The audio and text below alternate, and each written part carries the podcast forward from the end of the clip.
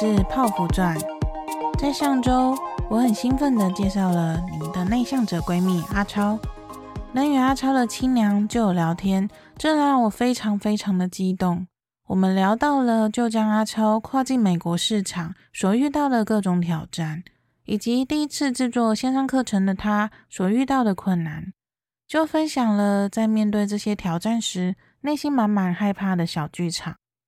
我们也聊到了过去就是如何评估转职这件事。如果你还没收听，赶紧点击收听上一集吧。上周有提到，当初写邀请函给我敬仰已久的阿超亲娘时，当时还边写边落泪呢。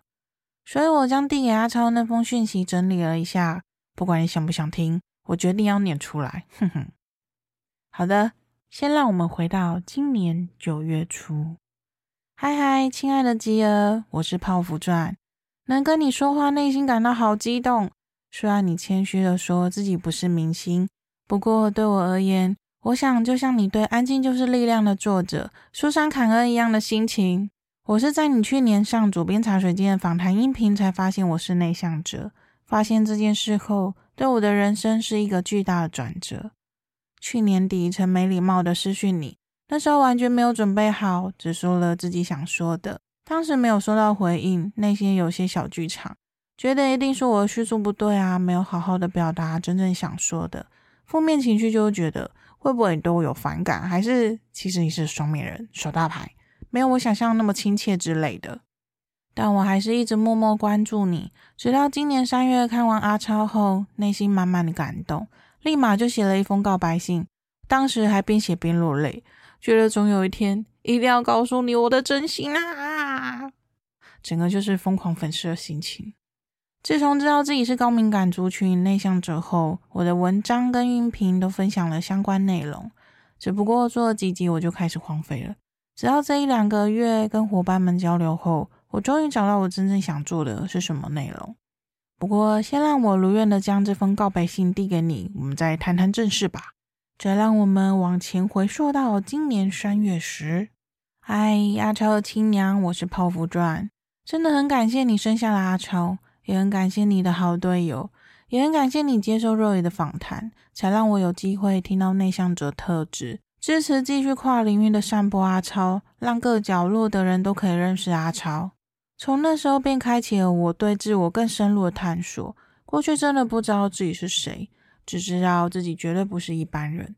这几天阅读阿超，内心满满的温暖，也很有共鸣，让我更加深信自己从人生中学习成长，并一直不断前进的自己。自从我开始收集高敏感内向者相关资讯后，才发现我真正想做的是跟与我有共鸣的朋友分享，我是如何发掘内在的自己，以及接纳不完美的自己。过去的我因成长过程与自身条件，一直都是很自卑、不自信的成长。身为从小就独自成长的独生女，求学期间被同学霸凌，也被说我很自私。过去一直为了讨好别人，当发生不愉快的事，就会认为是自己不够好，跟我妈诉苦也会被骂。她说一定是我自身问题，别人才会这样对我。天真想太多的大脑，二十四小时不断运转。除了让我观察周遭人事物外，也会不断的自省，直到我开始学习聆听自己的内心，把重心转移到自己身上。渐渐的，我可以第一时间感受到情绪的产生。一开始会不知道为什么有这些难过、焦虑的情绪，但因不断的思考加上学习，我开始去找到源头，想办法改善与接纳它。自从加入内向者小剧场后，发现很多人都遇到人际关系上的困扰，我想他们都跟我过去一样，没有好好聆听内在的自我。我一直深信，当内在受伤生病了，必须适时的向外求救，但唯一能拯救自己的只有自己，因为只有自己才能够做出选择。就像在阿超后段提到关于自信心这件事，一切都是自己可以决定的，自信心不会从天上掉下来。你必须刻意去做，不要想取悦所有人，抛弃完美主义，专注在行动上，承受风险和快速失败上。以前活在别人的评论中，因为害怕自己跟他人不同而照着他人的希望去做，但当我经历学习的越多，我发现有智慧的人是引导你成为更好的自己，而不是一直在告诫你，你那样做是错误的。因此，我会想透过我的分享来传达给有共鸣的朋友，像我这种普通路人，我依旧可以选择活出自我。就像在影片中，你曾提到真宫给你的明信片，其实恐惧只是莫名的不安。这也是我从人生经历中所体会的。每个人都有自己的人生课题，如果事情无法按照自己想要的发展，那就转变自己的心境去看待。真的有好多话想跟你说，边打字还边掉泪。高敏感共感人的特质，你懂的。读阿超和看了饥饿的影片后，都将你当成自己的好朋友了。以上是我当初递给舅的告白信。当然也收到就非常温暖的回复，让我也很感谢我自己，勇敢跨出分享自己的人生经历，才有这个机会借由访谈音频与我欣赏已久的人接触。采访真是一个超好的媒介啊！在本集我们会聊到如何找到自己真正的天赋，以及就面对恶意批评时，他是如何转换心态。如果你想收看这一集的文字稿，可以点击音频内的详细资讯。就可以找到连接喽，那就让我们继续听下去吧。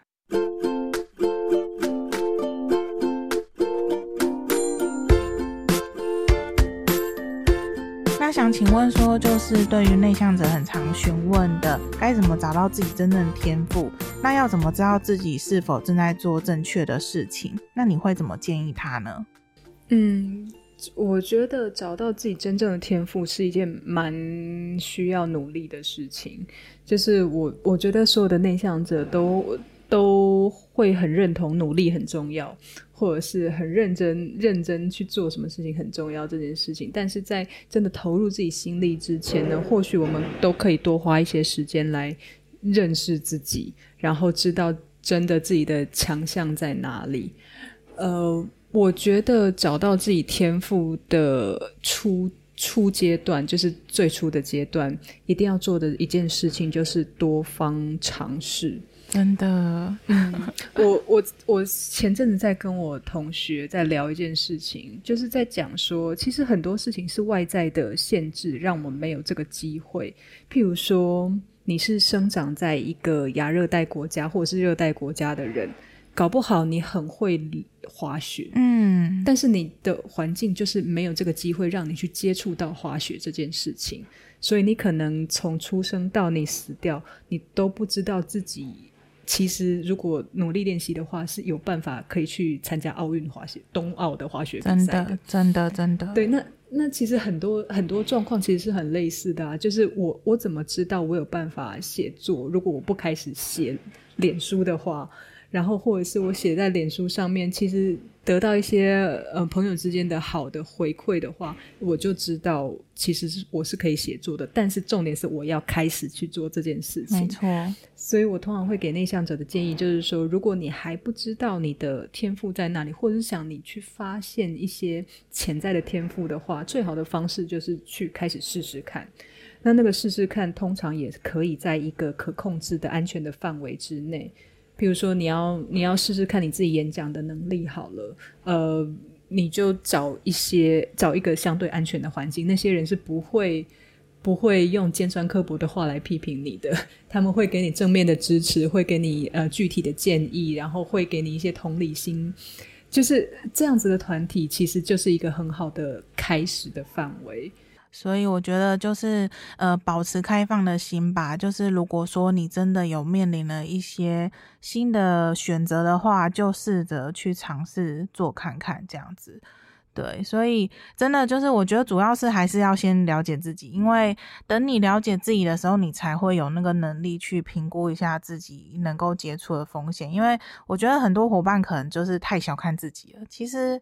我觉得内向者真的都很棒哎，对啊，因为比起一些就是一般人的，就是我觉得内向者的深思熟虑跟精致思维是一般人其实很难，他们想学也学不来的，但是我们却可以透过后天的练习去学习一些外向者的技能。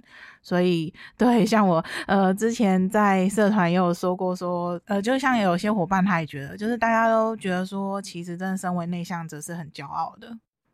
嗯，对啊，对啊，我我觉得如果可以认识自己，然后拥抱这样的自己，这是最好的事情。其实很多时候，我觉得在认识自己的过程中啊，当然也有好也会有坏。很多很多的情境会像是说啊，我在这个情境，我希望有 A 这样子的技巧；在 B 这个情境，我又希望有 B 的技能。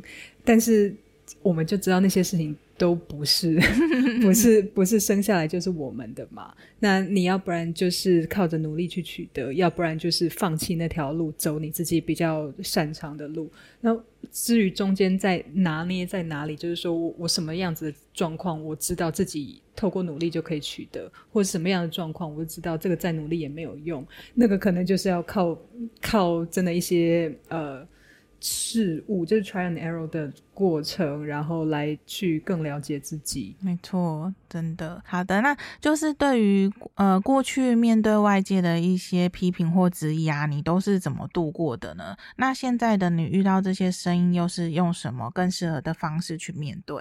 哦，谢谢你这个问题。我刚开始真的有点蛮纠结的，就是呃，我因为我是一个很重视自己空间的人，然后一刚开始呢，或许就是真的会收到一些批评，就是关于我这个人的全部，包括比如说我的文笔、我的长相、我的背景，就是所有的事情都会被人家批评，然后。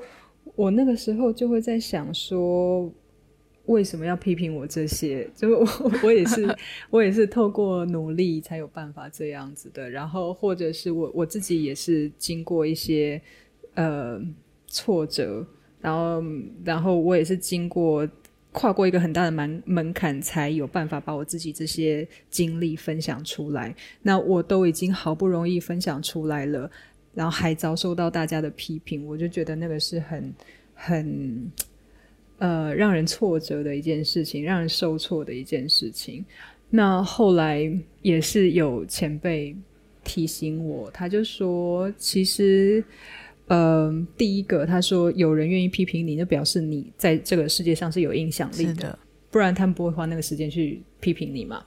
那第二个就是说，其实我觉得第二个。或许是更受用的。他就说：“你花太多时间去关心那些批评的话，你会忽略到周围赞赏你或者是爱你的人。嗯”没错，没错。但这个听起来很、很、很老生常谈啊，听起来就是那种鸡汤文会写的。但是我我。我想跟大家分享的，就是说，在那个当下，你真的会很专注那些批评，你会很想跟那些人说，可是我就不是这样，你为什么要这样说我？然后，或者是你，你，你可不可以听我讲话？你可不可以看我写的文章来知道我真的不是这样？会很想解释，解释，嗯嗯嗯，会很想跟他们说真的不是，然后会很想跟他们说，那其实我是怎么样的？呃，我可以讲给你听，请你听好不好？那后来也是那个前辈他提醒我，然后呃，我才知道说，真的，如果我花力气在想要去解释这些，或者是想要去取得他们的认同，其实我那个那个 CP 值是很低的。嗯，因为那些不认识你的人，他们可能就是不认识你才会讲那些话嘛。对，那 认识你的人，基本上他们就就已经认识你了，所以。也也不会讲那些呃恶意的、比较恶意的批评，所以我后来也也重重视到这点。我发现，比如说我在脸书上讲一些很，就是讲一些事情，就是讲说呃别人怎么这样批评我的时候，其实我去忽略掉了很多呃给我正面回应的人，但是我却没有正面的回应他们，我反而是去回应那些负面回应我的人。嗯，嗯，那前辈就跟我说，你就。坏球你就不要打，你就打好球就好了。嗯嗯嗯，就是用棒球的话，我就听得懂。是就是 我我就开始就是更专心在好好去回应那些呃。真的也是用他们很大的诚意跟我沟通的人，然后我觉得跨过那个坎之后，其实就真的好很多了。我我就我就完全能接受这个世界上没有办法所有的人都喜欢你。然后你要强求所有的人都喜欢你或认同你，也是不切实际的一个方法。嗯，真的，就像我呃上一集的呃就是前几集有访问那个阅读前哨站的站长瓦基，他在最后就是有留下给伙伴们一个思考题，他就说这呃这个这个问题也是从呃一个套书叫做《人生给的答案》里面他看到的，他说。就是不管你是多么呃，不管是多么丰沛多汁的水蜜桃，但这世界上还是会有不喜欢水蜜桃的人。就是对，对，就是不管说你把自己维持得多好，然后你多努力的在这个世界上生存，但这个世界上一定还有就是会批判你的人。对，所以我觉得就像就是我们没有办法去就是控制别人怎么对待我们，但是我们可以去选择我们要。怎么去面对这些事情？这样子，嗯，其实我觉得很大一个关键呢，是你自己去经历过这一切。像我，其实，在出书之前，因为我就是一个上班族，所以大家对我的批评，说实在的，大大不了就是暗地里面批评，然后大不了就是不给你好脸色看。说真的，不会这么呃针对你，然后或者是针对你的一些一些事情就。比如说，针对你的长相或怎么样，就是很 personal 的事情。但我觉得实际去经历过这一趟，对我来讲其实是有帮助的，因为我我直到被攻击的那一刻，我才能真正的去体会那是什么的感觉。嗯，以前都是在书上啊，在网络文章上面看到啊，我我当然知道说我不要去理会别人对我的什么攻击，可是你就听到那个批评的时候，你你还是会克制不住。那我觉得，呃，亲身的有这一段经历，我觉得其实对我来讲帮助很大，所以我也想跟各位朋友们分享，就是说，有的时候啊，就那些那些不好的事情、悲伤的事情，或者是让你受挫的事情，其实都是让我们成长的机会，只是看你怎么去看它而已。那当然被。被击倒是一种方式，我也不觉得被击倒有什么不好，因为反正被击倒就倒下来，在地上休息一下也不错。但是 很多时候呢，我们其实也可以想想看，说我们从这些负面的经验里面可以学到什么事情，然后让自己变成一。一个更能处理负面情绪或者是负面经验的人，没错，真的，像我自己也是过去，呃，我就是在我的人生经验当中呢，然后我也有就是被一些酸民攻击啊，或者是什么，比如说就是去讨论区发个文，然后就被攻击，类似这种，然后我觉得这些经验真的，你当下就会很想要去解释或者什么的，对，那其实。反正我觉得有时候这一种攻击多来个几次，你就会 开始麻痹，就会想说，好像也也不用花时间，不用花力气去理他们，因为你知道内向者的精力是很珍贵的。真的，真的，就是你你在做出回应之前，都要先想说，那我是要回应那些攻击我的人呢，还是要回应那些支持我的人？对对对对对，就是要我们真的要把精力放在有价值的事情之上。对啊，对啊，真的好的。那想请问说，像我们高敏感特质啊，如果当你情绪感觉爆满，无法专呃无法专注或静不下心的时候，你会怎么做呢？我就会去运动或睡觉吧。嗯。运动或睡觉，对啊，因为这两件事情都是可以让我脱离当下那个情境的。就是运动的时候，你基本上不会想想其他的事情，然后睡觉的时候也也没办法 想其他事情，真的。所以，然后有时候就发现，哎，你运动一个小时、一个半小时之后，就好像换了一个脑袋，就是脑筋可以比较清醒一点，然后心情也比较安定一点，然后可以。用一个不同的观点去想原本让你觉得挫折，或者是让你困扰、让你纠结的事情，然后睡觉也是啊，有时候睡一觉起来就好像，哎，奇怪，好像也这个事情也好像也没那么糟。真的，我觉得就是抽离当下的意思。没错，没错。好的，那想请问你有曾起来？呃，你有曾你有曾看过？等一下哦，卡住。好，想请问一下，你有？你曾有过看起来是失败的经验，却成为成功的垫脚石吗？有最喜欢的失败吗？我的失败经验太多了，所以我没有最 我没有最喜欢的，但我觉得每一次的失败都是一次很宝贵的学费。我这样讲好了，因为我我我其实不太。想讲的太鸡汤文，就是大家会说什么呃，失败为成功之母啊，然后或者是从失败中汲取经验呐、干嘛的？因为我觉得失败就已经够难受了，你还叫我汲取经验，我就已经没有力气了啊。对，但是我觉得很多事情啊，不是发生在当下，就是当下，比如说有些时候我上台去讲话，我真的觉得我糟透了。我真的觉得我讲得很差，然后我觉得观众一定会讨厌我，他们一定就觉得我是一个嗯毫无准备就赶上场的人，然后一定会是一个就是嗯不 qualify 的讲者，然后从我身上完全学不到什么东西之类的。呃，很多时候我都有这种感觉，然后嗯，我后来就。觉得我就开始去自我检讨，我为什么会有这样子的感觉？嗯嗯，那大部分的时候，那都是我自己觉得。然后，譬如说，呃，现场的那个问卷收回来啊，分数都很高啊，干嘛的？但是我还是会这样觉得。嗯，但是这件事情其实很困扰我，因为不管什么样子的经验，我都会觉得它是失败。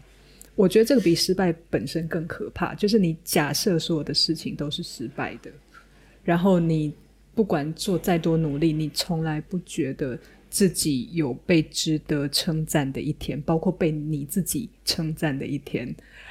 我觉得那个那个比所有的失败感觉更恐怖，所以我我做的事情呢，就是我会。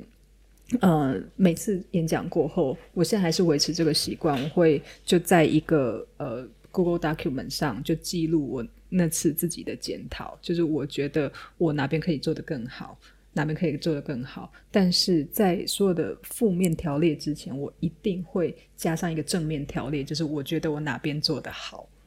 然后呃，我会附上一些 reference，譬如说现场观众的反应，或者是主办单位的呃 feedback 等等的。然后我觉得透过这样子练习，就是真的有办法让我把所谓的我自己觉得失败，或者是真正的失败，然后转换成一个学习的动力。因为我已经知道说我有很多事情做得很好，我只是还有其他事情我可以做一些进步。那没有关系，我下次再改就好了。那第二个就是这一次来自于。其实这样子的安全感是来自于我知道我还有下一次的机会，嗯嗯嗯，所以我觉得很，呃，我自己在自我心理建设的时候，我常常跟我自己讲说，这次搞砸了也没有关系，这些人呢，基本上离开这个房间，他们就不会记得你了，然后他们真的也没有那么在意你，真的，所有在意的都只有你自己，然后。呃，就算搞砸，就算这房间里面一千个人全都讨厌你，这个世界上有几十亿个人，他们只是其中的一千个，那我就会告诉自己说，没有关系，就算他们全都无敌讨厌我，我还还有下一场，即使我下一场只有十个人，我还是有办法，我还是可以努力去让这十个人喜欢我，因为我在这两场中间，我还可以做很多的努力。对，我就是这样说服我自己。对，我觉得真的超棒的分享。我觉得可能就是。呃，像有一些类似那种冒牌生症候群，好像就有点这样吧。就是不管说别人说你做的多好，嗯，但是我们自己都觉得说有吗？就会怀疑自己这样。嗯，嗯，对啊对对。所以我觉得真的就是写下你，呃，就算你觉得自己多不好，把它写下来，那就是重点，就是你要写下说你觉得你今天做的最好的事情。我觉得这真的很适合很多伙伴可以去学习的一个方式。嗯，然后我这边其实还想透过这个机会跟平台，也感谢以前所有给过我正面回应的人，真的非常非常感谢。就是，呃，你们可能不知道，就是包括像泡芙传你的回复啊，就是是其实是很充满能量的。然后每当我觉得有什么事情，就比如说被酸民攻击啊的时候，我我后来就会把你们的留言啊弄成一个正面能量资料库。就我被攻击的时候，我就会开始点开那个能量正面能量资料库，然后去里面吸正能量，然后就想说，这个世界上还是有人没有那么讨厌我吗？还是他们还是觉得我讲的话是有帮助的吗？就是或许我继续这样子做下去，即使只要多帮助到一个人、五个人都好。就是这是会因为我有一点点正面的改变，这就好了嘛。嗯，没错没错，真的。嗯，我觉得就是找到自己最适合的方式，因为像因为我本身真的非常非常非常喜欢酒，就是真的可以跟你联系，我真的内心超级无敌激动的。对，但是我觉得真的很感谢你跟我们分享这一些，就是你真的是内心很深沉的那种感觉，然后也让其实很多伙伴知道说，嗯、呃，真的不是很多我们外表看起来就觉得哦，他好像很。厉害，好像很成功，然后他好像就是完全都没有什么负面情绪，或者是他甚至都没有什么困难，就并没有，就是每个人还是有自己的人生课题要去处理。嗯，对，好的，那想请问，就是在过去的五年内啊，有哪些让你生活变得更好的信念、行为跟习惯呢？嗯，过去五年内我的生活改变很大，然后 现在还常常在改变，就很多部分是来自于我的工作的方面。就是自从出了书之后，然后我现在也被升职到美国总部去做事情了。所以其实你在这种情况之下，我觉得要要维持什么习惯，我觉得也比较困难。可是我的我的信念啦，就是一直。一直都是一样的。我觉得只要我呃对这个社会，或对这或对这个世界，只要有任何一点点好的改变，那都是我要做的事情。然后，特别是因为我们是国际工作者，我们通常。呃，工作的对象横跨几十个国家这样子。那有一次有一个前辈跟我讲的话，我一直把它放在心里，那个也是我很深层的信念之一。他就是说，你是台湾人，然后所有对台湾好的事情你都要去做。所以很多时候我会把这个当作我一个指标，就是说这件事情对对世界好吗？对台湾好吗？对我身边的人好吗？如果都是的话，其实这个就是我。呃，会去做的一个动力，是真的。嗯、好的，那想请问说，你对内向者们有什么建议？然后在你过往经验中接受到别人的建议，你觉得可以不听哪些呢？我觉得可以不用听外向者的建议，真的 不是不是说外向者讲的话就不要听，就是我我觉得啦，很多时候我们要在自己的。舒适圈跟外向者的建议中找到一个呃 balance，就举举举我跟宪哥的例子来讲好了，宪哥就是那种什么人生准备百分之四十就要冲的那种，然后我我就跟宪哥说，为什么四十八十不行吗？他说八十还冲什么？对，所以就是你就知道。这个差距有多大？整整个差了一倍，这是数据过化过后的那个差距。那可是后来发现，其实很多时候就是像宪哥这种人，会把我们带领离开我们的舒适圈。就很多时候呢，其实比如说我去上直播啊，或干嘛的，诶，那个宪哥完全没有在造访刚走的，就是不管事前对的多么的讨论的多么怎样。然后那个镜头一开，它完全就是另外一个 另外一种套路，但也是因为这样，我才变得更有办法去接受这种突如其来的挑战。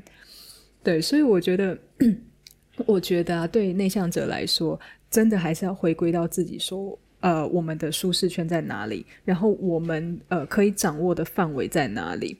你可以跨出你的掌握范围。但是你不要跨出到你觉得无法承受的地步。嗯，没错没错，就像我们刚刚讨论的，就是原子习惯，嗯、就是用微小的习惯，然后慢慢的一步步的有所改变，这样子。对，嗯，好的。那想请问你会推荐内向者什么书呢？呃，我觉得最近如果如果听众是喜欢运动的话，就是有在看运动的话，最近我看了一本书，是美国的 NBA 球星 Derrick Rose 他的自传，叫做《不死玫瑰》。我觉得那本书给我的冲击很大，因为因为他是一个少年得志的人，他诶呃，应该我我简单讲一下好了，他是一个呃芝加哥呃。有点像，就是贫困地区长大的黑人小孩，然后他们那边就很多的呃动乱，比如说呃药啊、枪啊，然后很多犯罪啊这种事情。那他是一个篮球天赋非常好的人，所以即使在他在那样子地区出生，他还是有办法靠着打篮球一路进到 NBA，就是全世界最高的篮球殿堂这样子。然后他那个他在书里面写的，让我觉得特别震撼的一点，是因为他从小就是一个比较安静的人，然后他之前不知道，一直到二十五岁、二十六岁的时候才知道，原来他是内向者。然后他那个时候因为成名的很早。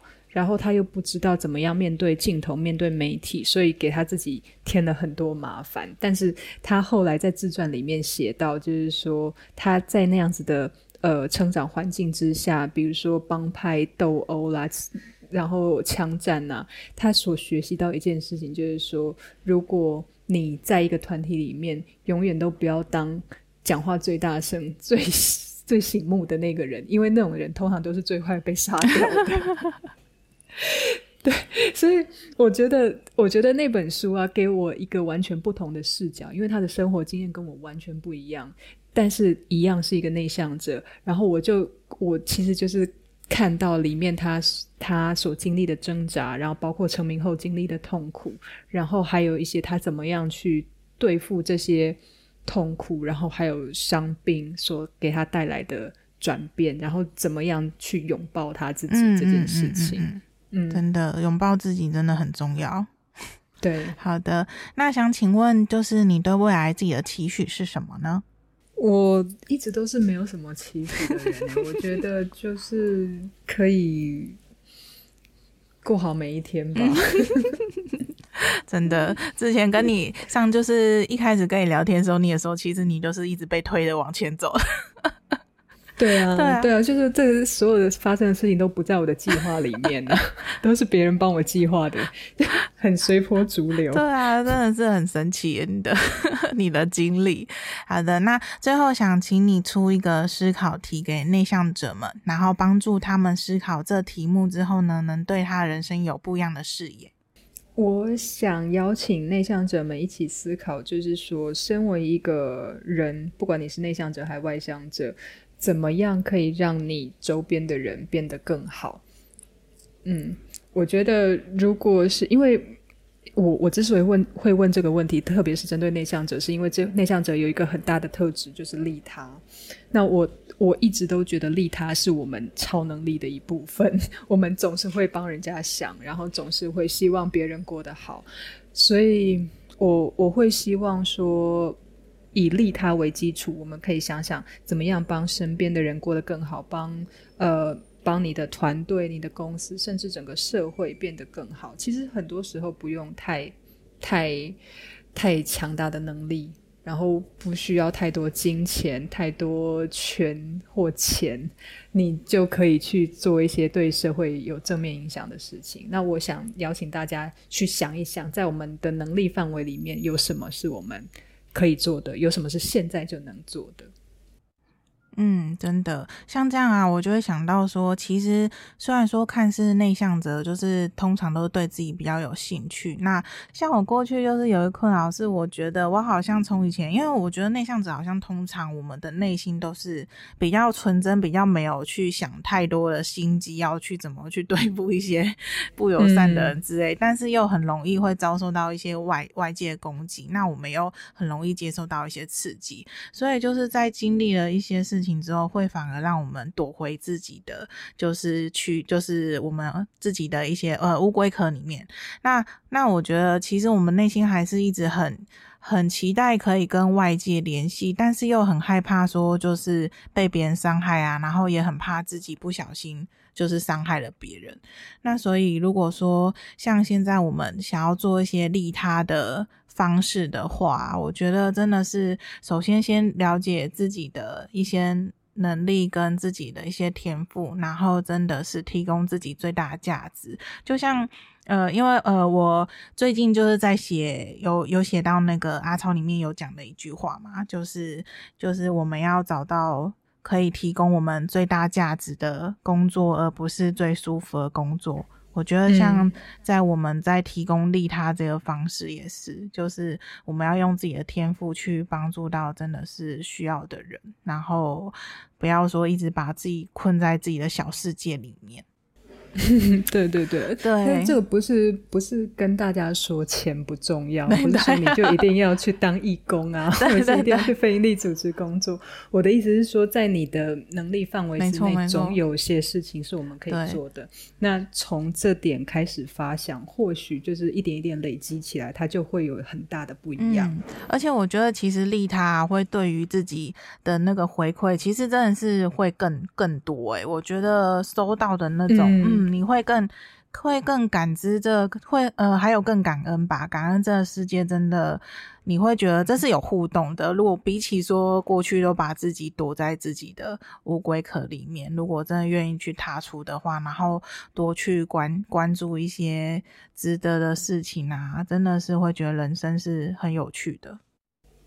嗯，对，我觉得你刚刚讲到那个感恩跟感知这一点，我觉得。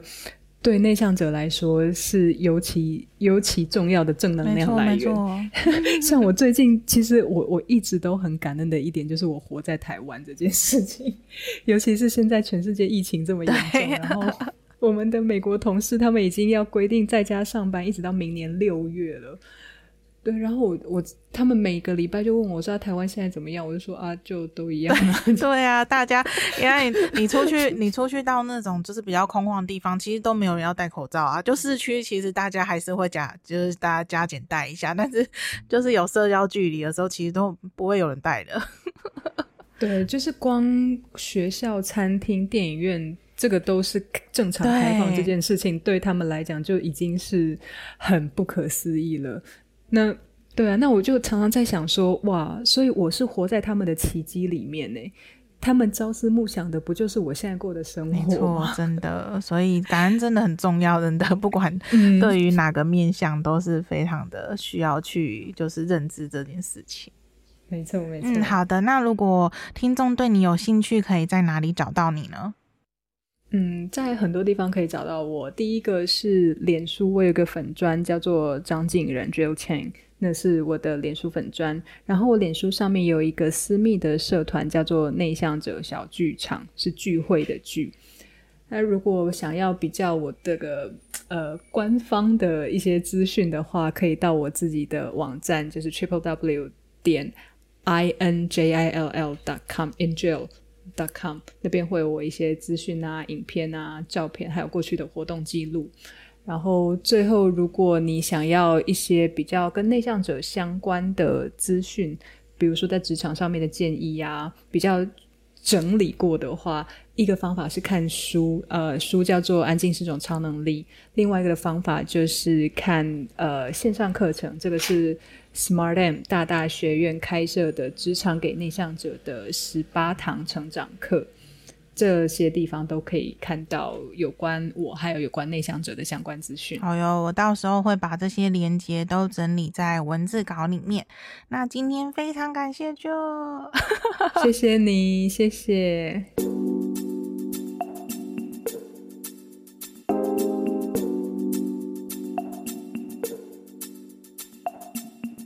本集重点整理：一，就分享关于如何找到自己真正的天赋，最重要的三大关键。首先，需要先认识自己，了解自己后，才能找到自己的强项在哪。而在找到自己的强项之前，最重要的就是多方尝试，体验任何你感到有兴趣的事情。不用想太多，去行动做看看。因为天赋是透过行动找到的，而不是在脑袋里想出来的。就聊到人们会因外在的限制，让我们没有这机会去了解原来自己可以。若一直没有去行动，也不知道自己可以做到这件事。因此，保持开放的心胸，当机会来临时，就勇敢去尝试看看。在每个行动中，你会越来越了解自己是什么样的人。二，就分享对于外界的批评与质疑，让过去的他感到很挫折。那些声音攻击他文笔、背景、长相，他觉得他都这么努力的分享出来了，还要受到大家的批评。有位前辈告诉他，有人愿意批评你，代表你在这世界上是有影响力的。而是当你花太多时间去在意那些批评你的人，你会忽略到更多在乎你的人。或许会觉得这些话很老生常谈，或是鸡汤文，但就真实的亲身感受到，当被批评时，他的确都太关注那些批评他的人。他真的很想去告诉那些人，他不是他们说的那个样子。而忽略了给他正面回复的朋友们。透过前辈的提点，让他意识到，当他花非常多力气想要去解释，想要得到那些人认同，那个 CP 值是很低的。就从自身经验中想与伙伴们分享，那些悲伤、受挫的事，真的都是让我们能成长的机会。三，就分享，当他感到情绪爆满、无法专注时，他会选择运动或睡觉的方式。抽离当下，先让脑袋与内心平静下来，便能用不同的观点与视角去思考那些让自己感到困扰的问题。四，就分享关于失败的经验真的是太多了。他不想说什么“失败为成功之母”啊，在失败中汲取经验的话。他觉得失败都已经够难受了，还要在失败中汲取经验，他都已经没有力气了呀。他觉得很多事不是发生在当下。有些时候，他上台演讲时，常会觉得自己不够好，会觉得观众不喜欢他。就算是结束后，观众回馈对他的评分都很高，他还是会觉得自己不够好。他觉察到这些不好的感受后，开始去思考，他为什么会有这些感觉呢？他发现，不管他完成了多少事，他内心还是不觉得那是成功的，觉得自己不值得被称赞。这是比失败经验让他感到更恐怖的事。现在的他会在每件事结束后写下一个自行表，记录下至什么地方可以做得更好外，也会记录自己做得好的地方。这也会让他感受到，就算这次做得不好，下次还有机会更好的一种安全感。就也透过这个音频，对过去曾发送温暖给他的伙伴们表达深深的感谢。他将这些正面回应都收集成了一个正能量资料库。当自己能量很低的时候，打开来充能，想到还有许多喜爱他的人，就算他的分享只能帮助到一个人，他也觉得很值得了。五，就分享过去五年他的生活真的改变很大。在未出书之前，他就是个普通的上班族，而身为国际工作者，他过去有位前辈告诉他：“你是台湾人，所以对台湾好的事你都要去做。”这句话也是让他在评估事情时一个很深层的信念与动力。六，就分享对外向者给的建议，可以从中去平衡自己能力所及，再跨出一点点去行动。确实，外向者可以引导我们跨出舒适圈，但毕竟我们能量不同，做相同的事情对外向者而言轻而易举，但对我们却是完全被吸干。找到适合自己的方式前进，才会走得更远。七，就推荐美国 NBA 球星 drink rose 所出版的他的自传《不死玫瑰》。他来自芝加哥治安很差的地区，在枪杀与斗殴中长大。他因出色篮球的天赋而少年得志，却因年轻与内向个性遭受误解，被认为孤僻高傲。但他说，他根本不想引人注意，他只是想赢球。让就感到最冲击的就是，同样身为内向者所遇到内心的挣扎与痛苦，以及他是怎么对付这些困难，最后如何拥抱他自己。书中很多想法都讲到内向者心里，同时也觉得十几岁就要承受这么多来自全球的注意，对内向者来说也太辛苦了。如果你觉得在职场上大家不喜欢你，或莫名的遭受误会，这本书或许可以有些潜力可以参考。八，就分享他一直都是对自己没什么期许的人，希望过好每一天就够了。在第一次与就线上通话时就聊到，他一直都是被旁人推着往前走，就也笑说这些都不在他的计划内，整个很随波逐流。九，就请伙伴们思考，怎么样让周围的人变得更好。因为他觉得内向者有个潜在的超能力，就是利他，总是帮别人想，总是希望别人过得更好，希望伙伴们以利他为出发点思考，如何帮助团队与身边的人，甚至整个社会都能变得更好。很多时候不需要花钱或权力，在自己能力范围内就可以让世界更加美好。我也分享过去的自己，因感受到外来的恶意而开始隐藏自己的内心。但渐渐认识自己，并分享自己觉得有价值的经验后，开始感受到，当自己真心给予这个世界，而收到最多回馈的其实是自己，让我更懂得感恩生命的一切，也觉得生活变得有趣了起来。至今访问过的来宾，以及我自己最常提到的，就是认识自己这个关键词。许多人对认识自己都感到有点模糊，的确。我知道自己喜欢吃什么，不喜欢吃什么。我知道自己喜欢什么东西，讨厌什么东西。我也知道自己开心跟不开心的时候会想做些什么事。但这是真正的认识自己吗？为什么我透过阿超了解我是内向者后，会如此触动到我呢？甚至这是我人生的一个转捩点。在过去我的文章与音频中分享过网络交友以及爱情教会我的事。在这些人生经历中，我透过别人来更认识我自己喜欢跟不喜欢什么，但我当时却不了解为什么我会这样，只觉得我很奇怪、很叛逆，我跟别人不一样。与就聊天中说到，不管参与多开心的聚会，回家后我们都必须大睡一觉来恢复精力，这就是我们的原厂充电器设定。与妮娜聊到，我们是高敏感族群。容易受到外界刺激而放大数倍当下的感受。当我了解这些特质后，我松了一口气。原来不是我过于怪异，而是我原本就不是大家认为该成为的那种样子。既然我跟一般人不同，为什么我不要去跟别人做一样的事呢？但什么才叫做适合我的事？什么才是我真正想做的事？当我越往自身探索，我开始认识到一直控制我的情绪。认识阻碍我的恐惧与焦虑，我也开始找到我的动力来源——核心价值。核心价值是什么呢？为什么需要找到核心价值呢？当了解现阶段对你最重要的是什么，你才有明确的目标去行动。而这目标是你内心最想要的，不是别人强加给你的。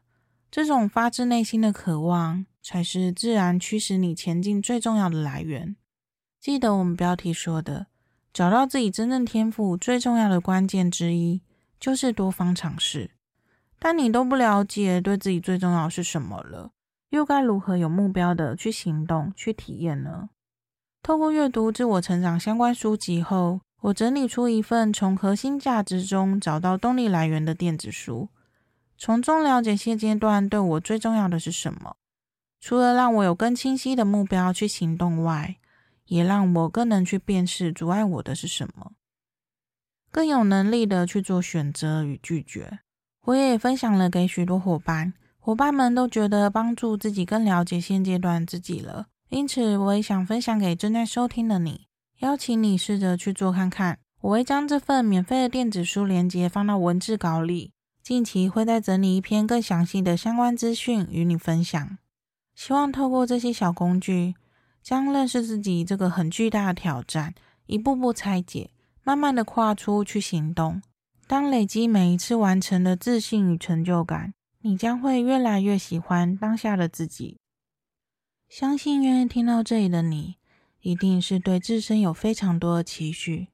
很感谢你愿意花时间收听，也邀请你感谢你自己，愿意花时间吸收不同的资讯。让自己有更多选择，往更好的方向成长。